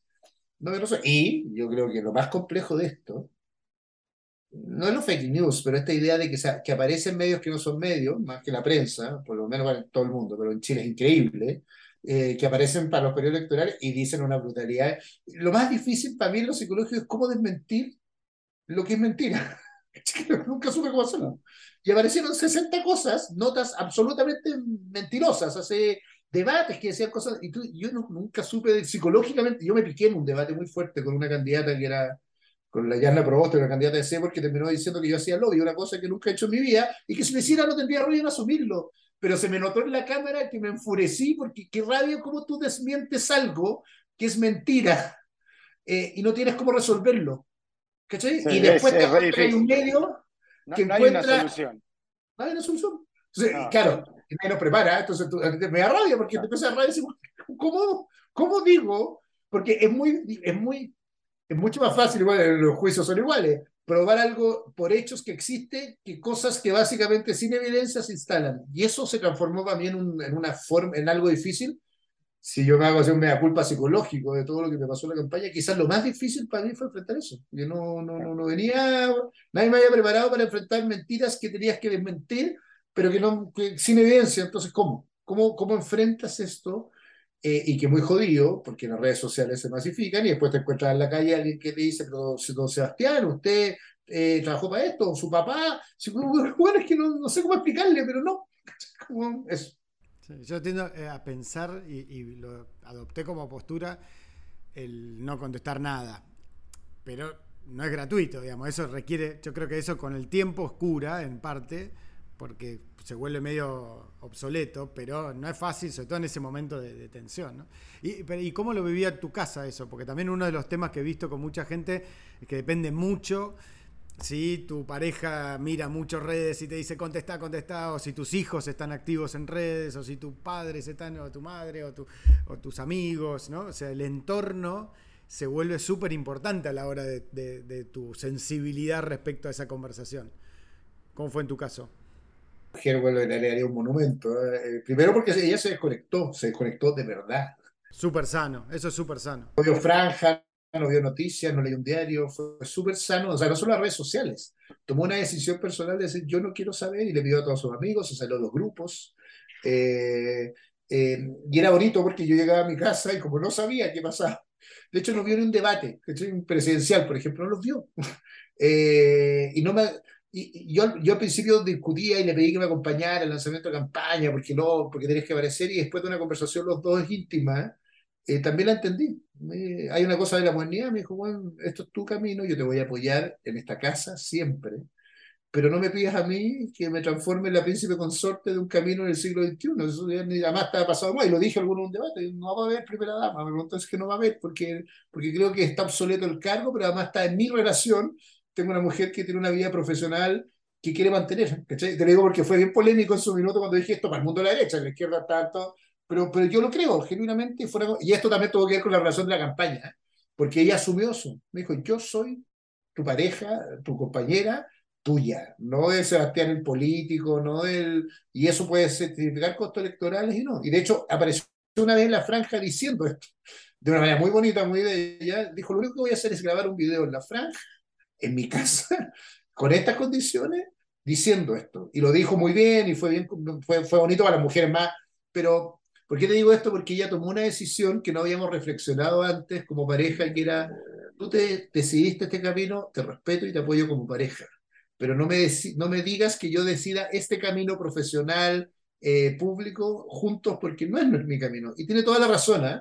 ¿eh? y por lo mismo apagó las luces, apagó los flaps, que dijo, ¿sabes qué? Y por lo mismo, yo no, no ese, ese personaje público no es el papá, es el papá de mi hijo, pero no es el que vive en esta casa. En esta casa vive el que tiene que leer el cuento, comprar la comida, yo cocino, compro cosas en el supermercado, cosa que nunca dejé de hacer. Y mi relación con ella fue sana. Eh, Sí fue duro para ella en algún minuto porque le empezaron a pegar a ella, como, pasa, como también empieza a pasar en las campañas, en esta, izquierda más radicalizadas, que están como... Entonces empezaron a pegar a ella por nada, ya era como ridículo. Mi señora hace videos corporativos eh, hace, 30, hace 20 años, ya ganó varios, varios premios de esto, y era como ya le buscaban... Eh, hizo un video corporativo eh, para LAN, que era de Piñera, y era Larva, hacía como los videos de, de auto para, los, para los pilotos, de manejo de pilotos, entonces ya era como absurdo. Y le pegó profesionalmente, tanto que decidió vender su empresa después de 15 años, porque dijo, ¿sabéis qué? Tampoco quiero que me juzguen mi trabajo por lo que pase contigo, entonces ya no puedo ser una emprendedora o un microempresario o lo que sea, eh, y por lo tanto voy a tener que trabajar en otras cosas, de académica, de consultora, que, porque ya no, ese fue el único costo, porque le, le empezaron a pegar, nadie importante, porque todos se dan cuenta que no tenía, ni una, no tenía ni lógica, pero da lo mismo, ella también decidió que, le, no quería relacionarse ni siquiera en ese ámbito. Súper interesante. Para mí, dos cosas que surgen de eso. Uno es esta idea de que, que en el fondo hay algo como la nutrición digital, ¿no? O sea, somos lo que comemos, también somos lo que nos informamos. Y, hay un punto donde uno termina muy esclavo de ser parte de una conversación que en realidad uno puede discutir hasta dónde tenés que ser parte de esa conversación, hasta dónde tenés que estar todo el tiempo sobreexpuesto a noticias, a, conversación digital. Y, es un debate, ¿no? Eh, pero ahí me, surge otra pregunta que es el rol de los chicos en eso, ¿no? O sea, tus hijos fueron protagonistas en parte, de alguna manera, de, tu comunicación, aparecían. ¿Cómo, ¿Cómo fue ese proceso y cómo, cómo lo vivieron ellos y cómo lo, lo, lo, manejaron en, en, la casa? De hecho, ellos aparecían más que la Bárbara, pero primero porque yo, para normalizar mi, mi, relación con la vida pública con ellos, me acompañaban, me acompañaban, porque si no, no los veía, entonces muchas giras me fui con ellos, porque yo lo echaba de menos además, entonces, y si estaban conmigo, estaban, se me subieron al escenario, eh, no era, ni siquiera era, era, era, protocolo, era en algún minuto me di cuenta que la única forma de estar con ellos era que estuvieran conmigo en la campaña, eh, eh, que eso fue bonito, eh, y el, pero el más grande le pegó un poco por otra cosa. El más grande es tímido, más, más tímido en general que los otros dos, que tenía 12, tenía 10 cuando empezó esto más público. Y está en un colegio mediano, grande en Chile. Eh, y pasó a ser un personaje público en el colegio, cosa que le pegó, me lo dijo la profesora, porque no salía a los recreos. Porque ahí está el hijo de Siche, le iban a hablar, algunos lo molestaban, le sacaban fotos, otros le pedían cosas para mí, dile que me mande un video para la alianza, no sé qué. Eh, y como que él, no, él le gusta pasar desapercibido en general y no ser el hijo de. Y le costó. Y parte de la decisión después de irnos a Italia, en esta cosa del pueblo chico, era como, como volver al anonimato para él también, que, que era importante porque este colegio grande se transformó además, como todos los colegios de, más de élite en Chile, en, en, parte de la polémica, la polarización, la constitución, el rechazo. Entonces, que lo sacáramos un rato de esto. Eh, y tuvimos varias conversaciones. Yo pegué un viaje con él en auto desde Italia a, España, los dos cuando retornamos, dije, los vamos a ir los dos una semana viajando y conversando. Y él me decía un poco esto, me decía un poco lo mismo la Bárbara, la sabiduría del sentido común, de que también él entendía que era su papá, pero él no quería ser mi hijo en el sentido político. Eh, papá, está bien, eh, a mí me gusta mi papá que juega fútbol conmigo, que cocina conmigo. El otro personaje por el cual me hablan las personas, no, que está bien, pero no, eh, y, fue sanador la conversación. Y, y, me dijo una vez que no le gustaba que yo fuera candidato, porque cuando yo era candidato, me lo dijo la campaña, por eso eh, se despertaba y yo no estaba, y se acostaba y yo no estaba. Y ahí empecé a decir que me acompañaran, muchas veces en los viajes, y retomé la idea de que los iba a ir a dejar al colegio todos los días desde ese día, que es lo que hice todos los días, y nada, lo mismo la actividad de campaña, los medios, hasta las 8 que yo los dejaba, pero, pero sí, Tampoco es puesto en las redes sociales. Nosotros tenemos en esta cosa la naturaleza. Yo vivo acá en un cerro metido en, un bosque, es como a la, en Santiago mismo, no, no estoy tan lejos, pero en una casa que hay que hacer una escalera eterna para llegar a este. Eh, vivimos bien aislados, cobijados en nuestro mundo, fuera del. De, de, y somos bien poco expuestos en esta idea de estar en la conversación que se ha puesto tan de moda yo estoy disponible a que si pago el costo de nunca más estar en política por no estar en la conversación, bienvenido sea. No tengo un rollo con eso en lo personal. Prefiero mucho más estar sano. y si vuelvo a la política o no vuelvo, va a tener que ver con estar sano o no estar sano. Si estoy insano, voy a ser un mal político, lo que te decía. Y si estoy sano y puedo ser político así, bienvenido. Y si no, si la vida, no, no hay algo que. No, lo que te decía la adicción, no tengo ni una adicción por estar ahí adentro en la conversación. No la tengo, no la tengo. Y, y, ese es mi gran choque cultural conmigo mismo, en el fondo, que no la tengo, ¿cachai? No la tengo, no la tengo, no la tengo, no la tengo, no la tengo. Por eso no veo Twitter, por eso no veo redes sociales, por eso ayer fue matinal y jamás me veo de nuevo y no estoy viendo ni cómo me veo. Como que voy, hago mi, lo hago porque me piden y me gusta, porque ayer iba a explicar sobre la inflación, fin, ¿cachai? Pero no tengo esta idea de... Me gustó mucho más subiendo el cerro hoy día que, que eh, me, claro. me preocupo más de eso que lo otro. ¿Y, ¿Y, cómo manejás la expectativa de la gente? El que te dice, pero no, vos tenés que ayudar, vos tenés que aportar, yo confío en vos, necesitamos gente como vos, que supongo que lo escuchás. Eh, ¿cómo, ¿Cómo vivís esa parte medio de, de, demanda? ¿no? Yo a veces siempre siento, digo que el que no conoce esta profesión piensa que lo más duro es enfrentar las críticas y yo digo, no, para mí es mucho más duro enfrentar la expectativa porque la crítica sabés que es parte del juego, digamos, y, y, es algo externo, es algo de la otra persona, pero la expectativa es también un, un, una presión, ¿no? Es un, ¿Cómo lo vivís vos? Eh, que, gran, que no, nunca lo había pensado así, que gran reflexión. Es mucho más duro enfrentar la expectativa. Es como la terapia que tuve. Ayer tuve esta conversación con la que, que es lo más difícil. Eh, no sé cómo lidiar con eso, no, lo tengo, no tengo una buena respuesta en este minuto, en este lugar, eh, volviendo hace un mes y medio a Chile. Es lo más difícil. Me volví a la universidad y me pasa en el patio de la universidad, eh, me pasa harto en la calle, como de usted, y como tomé la decisión de volver a algunos medios, en parte porque me gusta, parte porque es parte de mi pega hoy día también en la universidad, se, se, se han levantando otra vez estas conversaciones más en la calle. Entonces no, no, no sé, no tengo una buena respuesta, es lo más difícil porque no sé tampoco bien qué quiero hacer. Esto es súper honesto y transparente en lo humano, pero no tengo idea muy bien de hacia dónde sigue mi camino después de la aventura que viví en los últimos cuatro años y como no lo tengo resuelto, menos puedo manejar las expectativas de lo que piensan de mí. Sí creo, creo que lo único que tengo más certeza es que no son determinantes para mi, para mi vida, ni, ni, las, ni las expectativas políticas o de los círculos políticos, eh, ni, ni las de la calle. Creo que tengo que resolver esta pregunta. Eh, y esto es el vacío después de, como que no, no tengo claro. No, no, y, y, ha sido lo más complejo de la expectativa, porque la gente espera, esperaba que, espera que uno llegue y que tenga una respuesta. ¿Qué vamos a hacer? ¿Dónde vamos? ¿Qué viene ahora?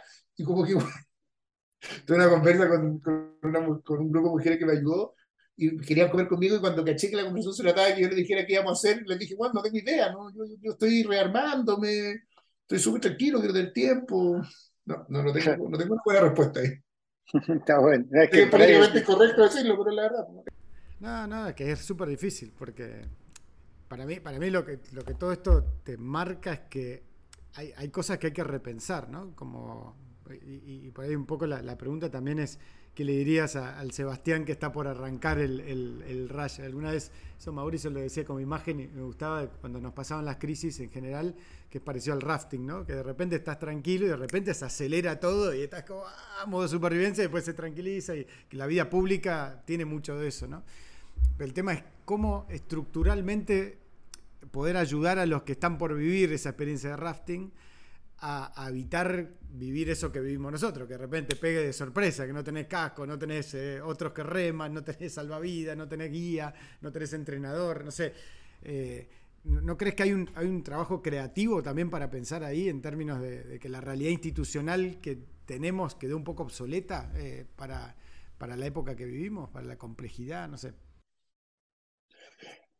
O sea, lo primero, como de, de lo institucional, esta idea del príncipe o, o, del emperador es una ridiculez en, en, en, democracia moderna. Nosotros nos parecemos más a Atenas y la plaza pública continua que a la idea del emperador que tenía que gobernar tierras que no... ¿Por qué lo digo desde la reflexión más académica? Diciendo, porque como seguimos con esta idea romana del imperio controlado por un... Por un por, por, por una gran autoridad eh, con caminos que conectan con Roma, aunque los territorios estén lejanos, es raro porque finalmente hay una realidad institucional que no se reconoce. Esta idea del, del mono personal, del trono, de no funciona en democracia en que el diálogo es mucho más abierto. O hay, mucho escrito, pero esta idea de la democracia participativa inclusiva eh, de Asimov y Robinson está poco reflexionada en general en las instituciones. Y eso también tiene que ver con la capacidad del líder, porque están todas las expectativas cifradas en un líder.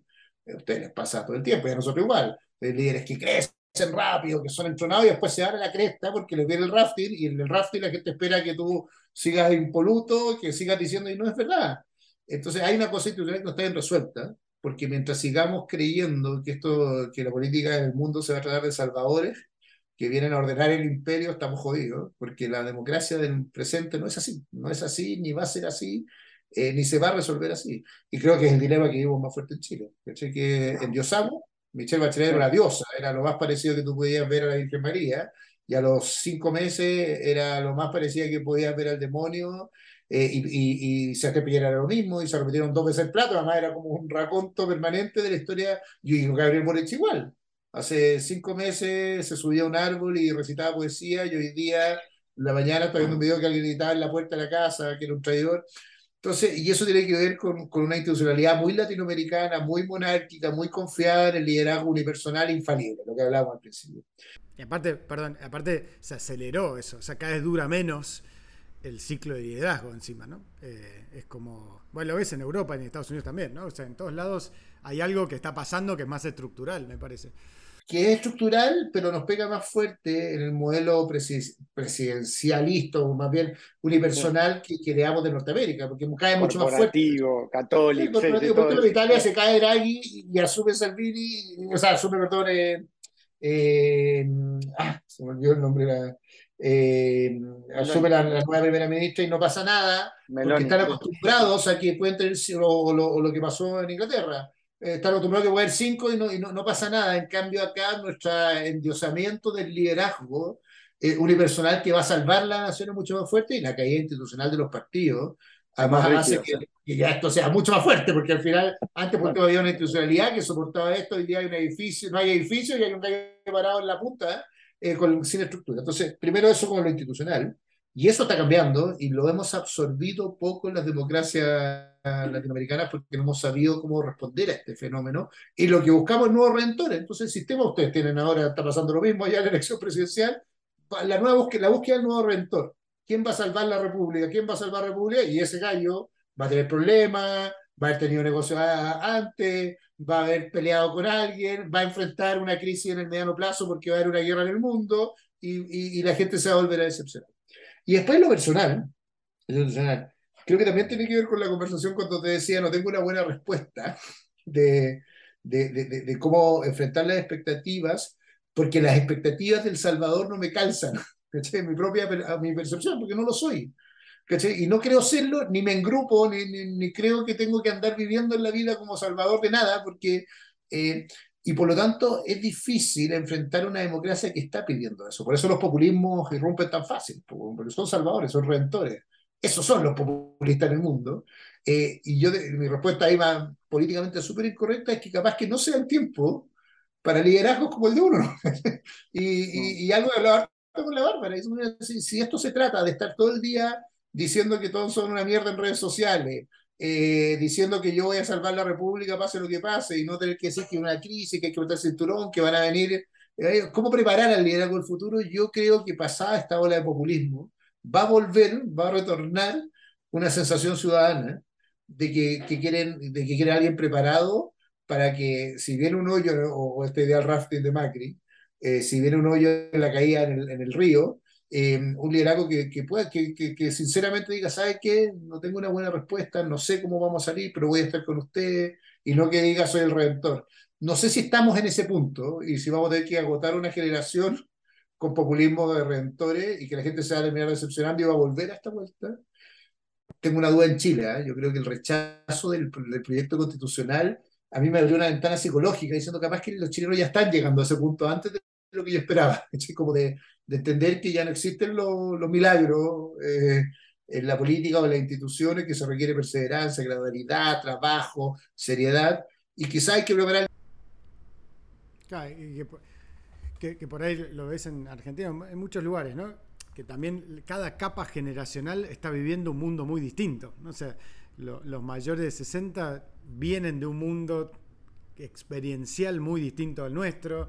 Eh, el nuestro es muy distinto al de los más chicos, una grieta generacional que por ahí es parte de eso que ves vos de que coincido, de que está ocurriendo al mismo tiempo todo, ¿no? Como un fenómeno súper de transición. Y yo tiendo a creer que en eso la revolución tecnológica nos, nos está llevando a un mundo más horizontal. Eh, me acordaba de lo que decías de los recolectores, cazadores. Hace poco leí un libro, hablaba de eso, de que la experiencia humana como especie, el 95% de nuestra historia ha sido recolector-cazador. Y que una de las cosas que los recolectores-cazadores tenían muy claro era la horizontalidad. Que en un momento que uno se la creía, por decir de una forma, traía el venado más grande o algo, literalmente todo el grupo lo castigaba hasta que bajaba los humos y entendía. Y por ahí hay algo ahí también que todavía está desfasado en el diseño institucional y en el diseño cultural de cómo, esto que decías de Atenas, cómo siendo un mundo ultra complejo, ultra conectado y difícil de resolver, logras una horizontalidad que sea al mismo tiempo posible, ¿no? Porque en grupos grandes la horizontalidad se vuelve muy anárquica también, entonces es un equilibrio que por ahí estamos buscándolo, ¿no?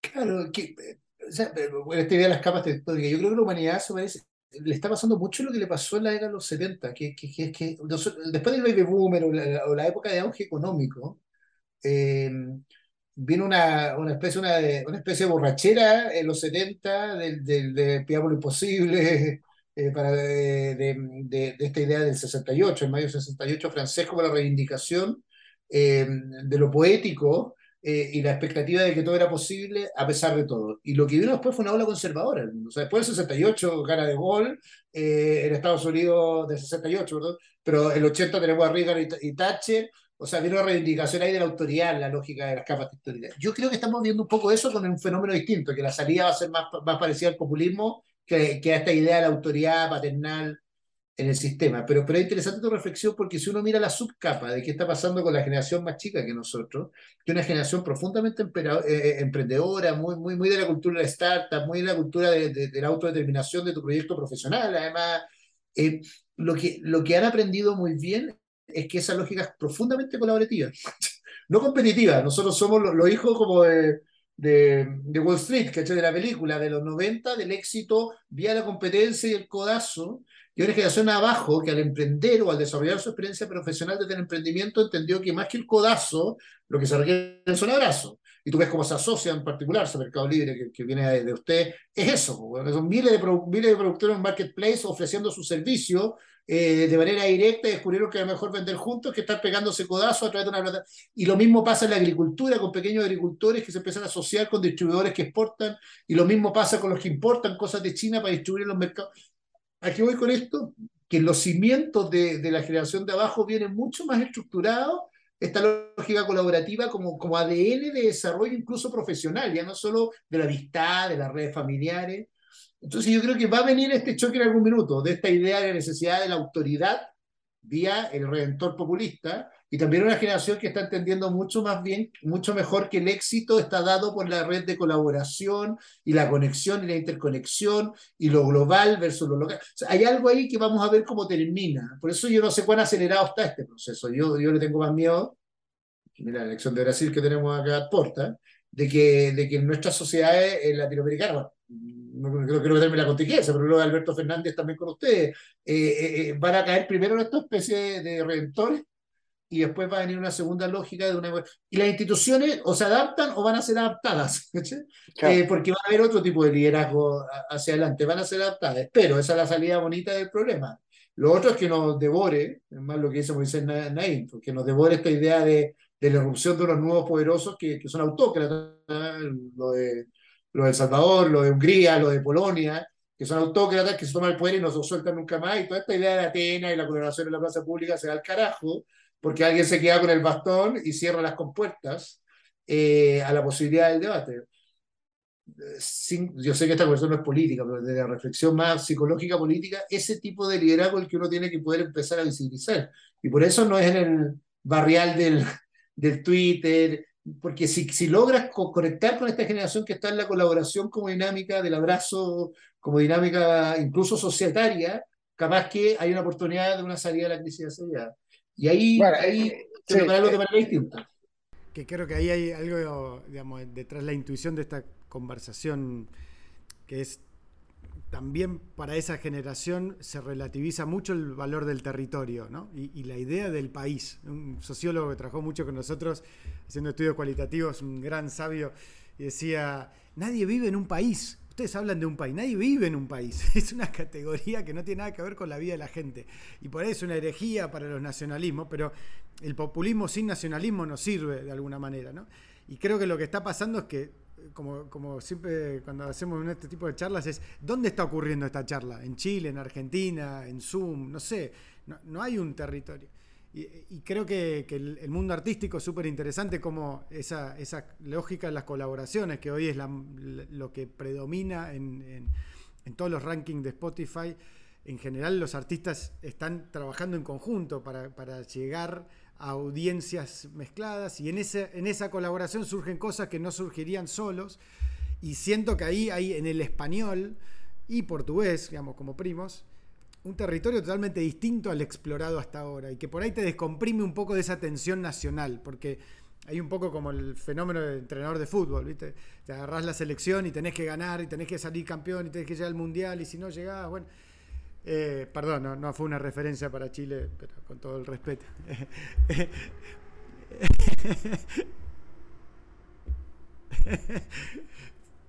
sí, pero. pero pero en el fondo por ahí hay algo de, que esa es la trampa de alguna manera, porque le cargas una ansiedad competitiva de ganador se lleva todo y de que si no es fracaso, que es un territorio infértil a, la creatividad, a la colaboración, a la horizontalidad, a buscar conectar desde otro lugar. Porque lo que sí creo que le está pasando también a la nueva generación es que no está viendo una referencia, me parece, intergeneracional de alguien que le marque un camino que no sea, qué horror, el mundo se termina, es un caos, que es, creo, el mensaje de, nuestros padres todavía, que en el fondo su mundo se está terminando, no el nuestro. O sea, eh, sí, pará, acompañarlos en una vivencia, en una aventura generacional eh, y no sacarles ese derecho, ¿no? esa reflexión es, bien profunda en la dimensión de que, o sea, al final la, humanidad está en un proceso de cambio acelerado, no, no voy a hacer todo lo manío que se, de, de, esto, pero, pero que al final lo que estamos viendo es un cambio demográfico, un cambio climático, un cambio tecnológico y un cambio social como la humanidad no había, no había enfrentado en los últimos 50 años, por eso digo, estamos desde el 70 en adelante. Eh, y obvio, hay, hay, hay apologetas del caos en el cambio, que son los populistas, porque te dicen ante eso la reivindicación, ante el cambio demográfico, que es la migración como un fenómeno permanente, o el envejecimiento de la población como un fenómeno propio de, de, sociedad en desarrollo, lo que te dicen es el nacionalismo y la reivindicación de lo propio, porque la amenaza es todo lo externo. Por lo tanto, al cambio demográfico, resistencia nacional.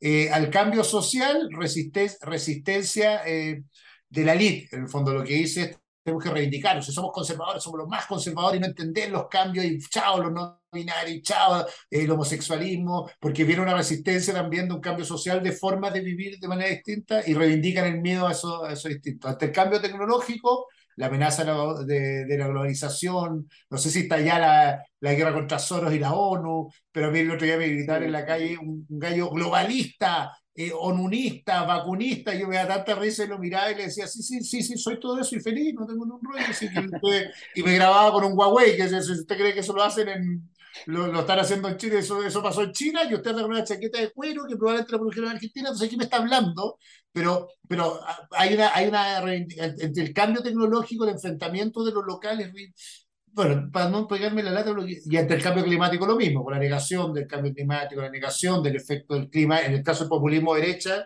y en el populismo izquierda, el enamoramiento del medio ambiente como, como si los humanos fuéramos unos extraños a ese medio ambiente y tuviéramos que ser expulsados de ese medio ambiente porque eso, somos corruptos, corrompemos el sitio. Entonces, lo único que quiero decir con esto es, efectivamente no estamos preparados para un liderazgo que sea capaz de reivindicar lo que la otra generación trae, que es la aventura del cambio.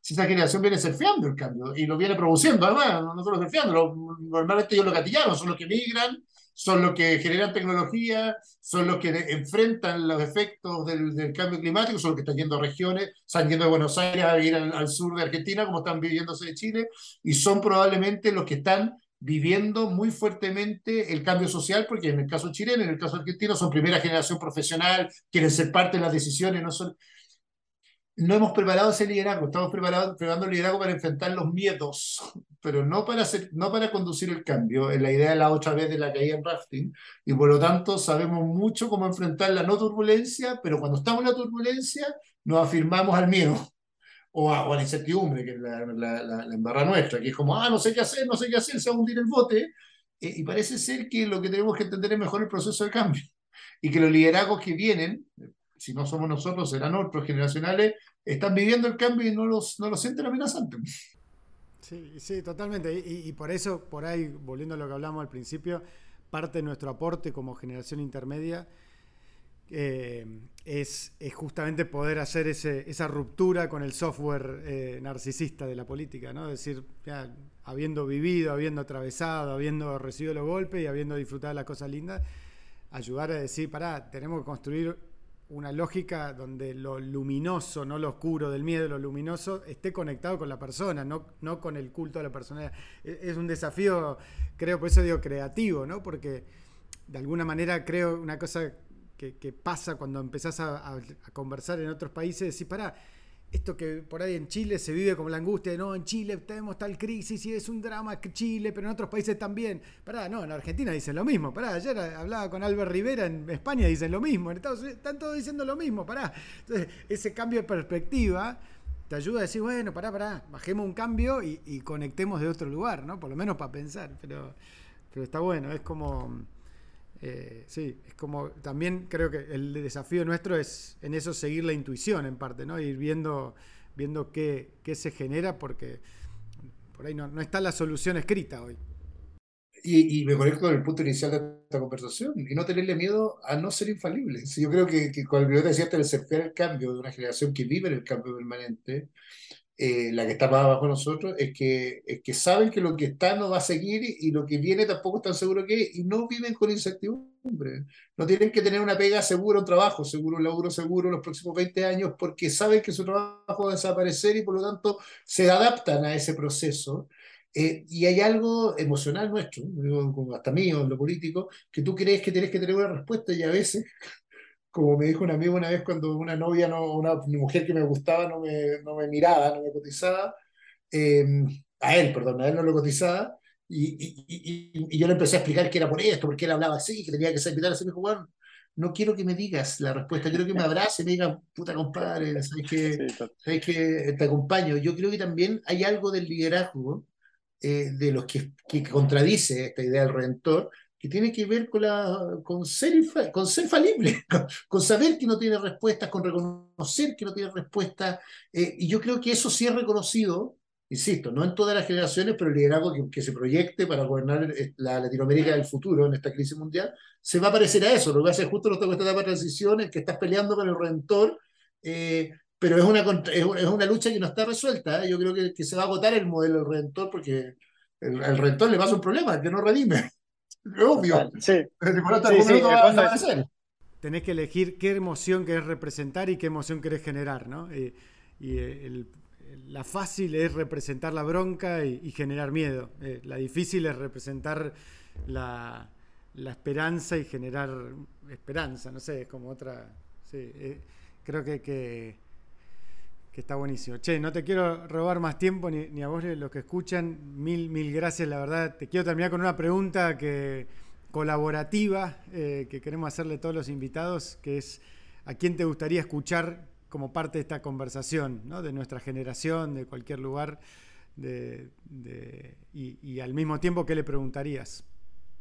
Uf, yo tengo la curiosidad con Iván Duque, eh, presidente de Colombia, de que, en, el, espacio generacional es aquel que le tocó asumir un gobierno realmente, eh, que, me, que me contara cómo fue la experiencia de liderazgo desde el ejercicio del poder eh, y cómo salió de ese liderazgo con las dificultades que tuvo el gobierno, cómo salió él, qué, qué está pasando hoy día con él en su salud mental, en su espacio personal, después de haber estado en la cima y de haber salido eh, muy solo, que, que, que, es lo que se vio públicamente. Entonces me encantaría ver qué, cuál es su reflexión de ese proceso, porque creo que es el único de nuestra generación y, del ámbito político donde, de donde pertenecemos, que le tocó no solo, no solo candidatearse, sino que tomar las riendas del caballo. Así que esa conversación me parece muy interesante.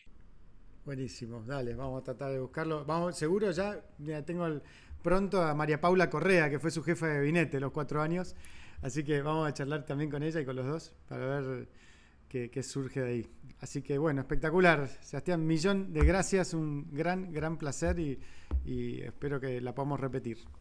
Muchas gracias, Dimarco, por este espacio. Eh, creo que conversamos poco de esto, cuando quizás es lo más importante del liderazgo que viene. Así que muchas gracias por esto y por, por empezar a conectarnos. ¿eh? Creo que hay un desafío grande también por algo que tú decías. Vivimos la misma experiencia, pero no conversamos sobre esa experiencia. Probablemente ahí está parte de, nuestro fracaso, las veces que hemos fracasado. Abrazos. Abrazo grande, saludos allá. Chao, chao.